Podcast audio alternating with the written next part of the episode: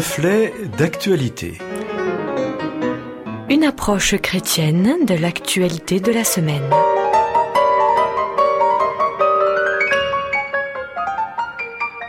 Amis auditeurs, bonjour. C'est aujourd'hui Joël Fayard à ce micro pour une réflexion intitulée Mila.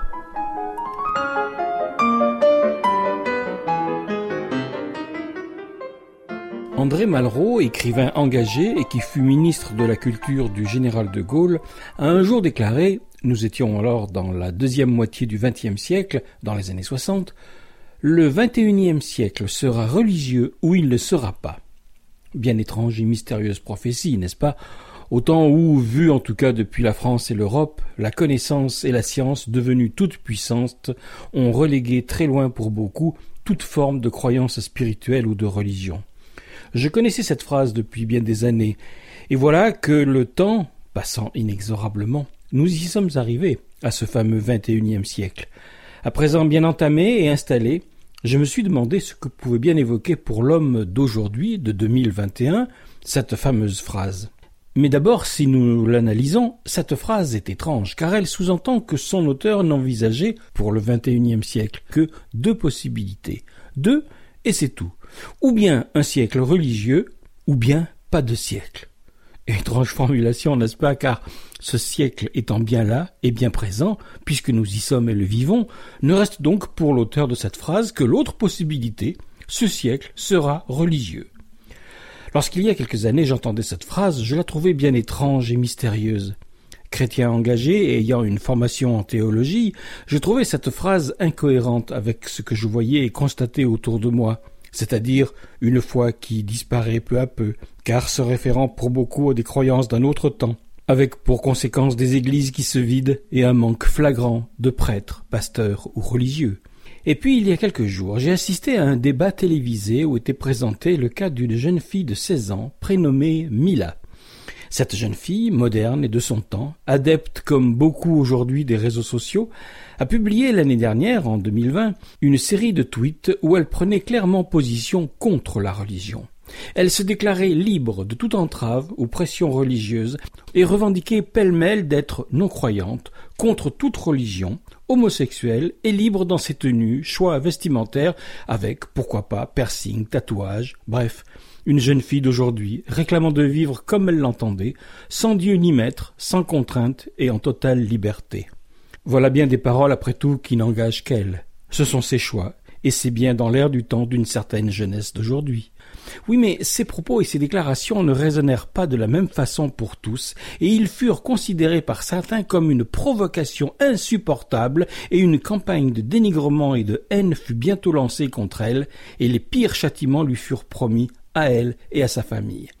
Et elle commença alors à recevoir, via les réseaux sociaux, d'abord par centaines, puis rapidement par milliers, des insultes et des menaces.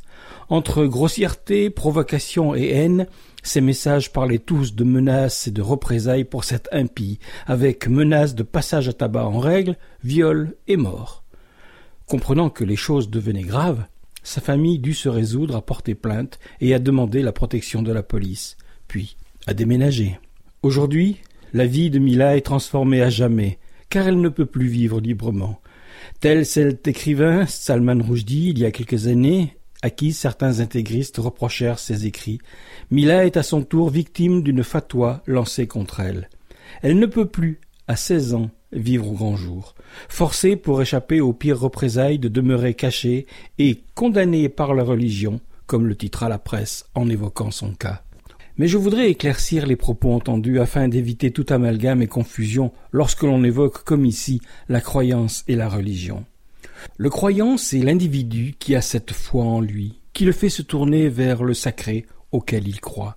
C'est donc au départ un élan, une relation toute personnelle entre le croyant et son Dieu, ou la divinité qu'il invoque et auquel il se réfère. Et le plus souvent, le croyant intégrera la communauté de fidèles qui représentera à ses yeux les préceptes auxquels il croit et adhère. La religion, quant à elle, c'est l'organisation toute humaine qui permet aux différents croyants de se rassembler autour de rites, de cérémonies et de gestes acceptés par tous les fidèles de cette religion.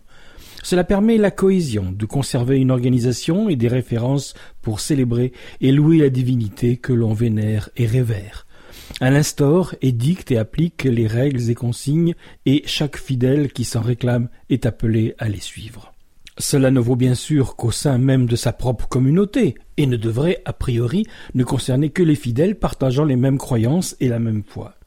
Cette phrase de Malraux peut donc bien s'appliquer à ce qui se passe aujourd'hui. Ce siècle est religieux.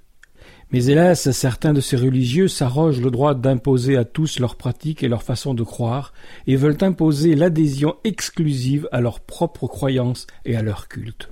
Cette vision d'une religion imposée se rapproche donc de ce que révèlent tout au long de l'histoire les pratiques humaines en ce domaine, car l'histoire des hommes est hélas remplie de ces exactions, et elles sont nombreuses au fil des siècles.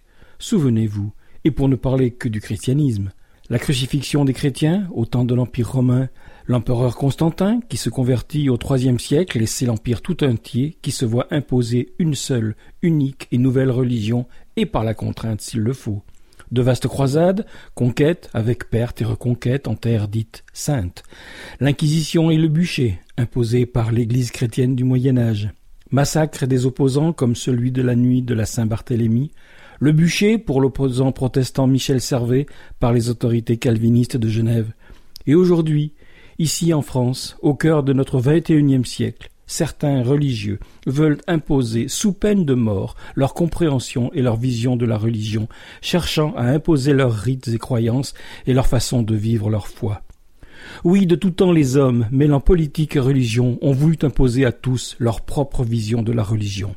Je ne sais quelle vision de l'avenir avait traversé l'esprit de Malraux en prononçant sa célèbre phrase, mais en tant qu'homme de foi, je tremble d'être confondu avec ceux qui invoquent la religion pour n'en faire ressortir que violence et autoritarisme dictatorial et sombre. Si ce siècle doit être religieux, je souhaiterais tant que cela soit pour une foi et une religion connue pour sa totale et libre interprétation et auquel on adhère parce qu'uniquement basée sur la liberté, le respect, le don de soi, l'entraide, le partage, en un mot, sur l'amour. La France, terre de laïcité, prône et défend la libre expression religieuse. Croyance, athéisme ou laïcité, le culte y est libre et ne peut être imposé à personne.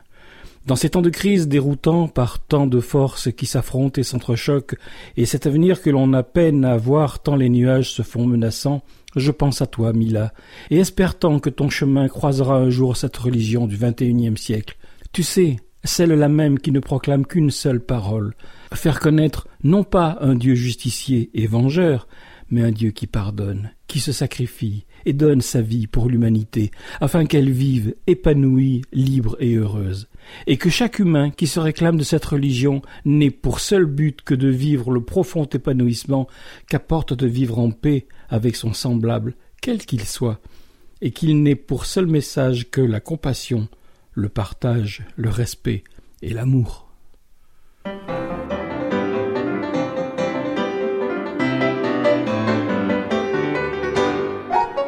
C'était Joël Fayard à ce micro pour une réflexion intitulée Mila, une chronique que vous pouvez retrouver en téléchargement audio sur notre site internet et un texte qu'il vous suffit de nous demander. Écrivez-nous, nous vous l'enverrons. À bientôt.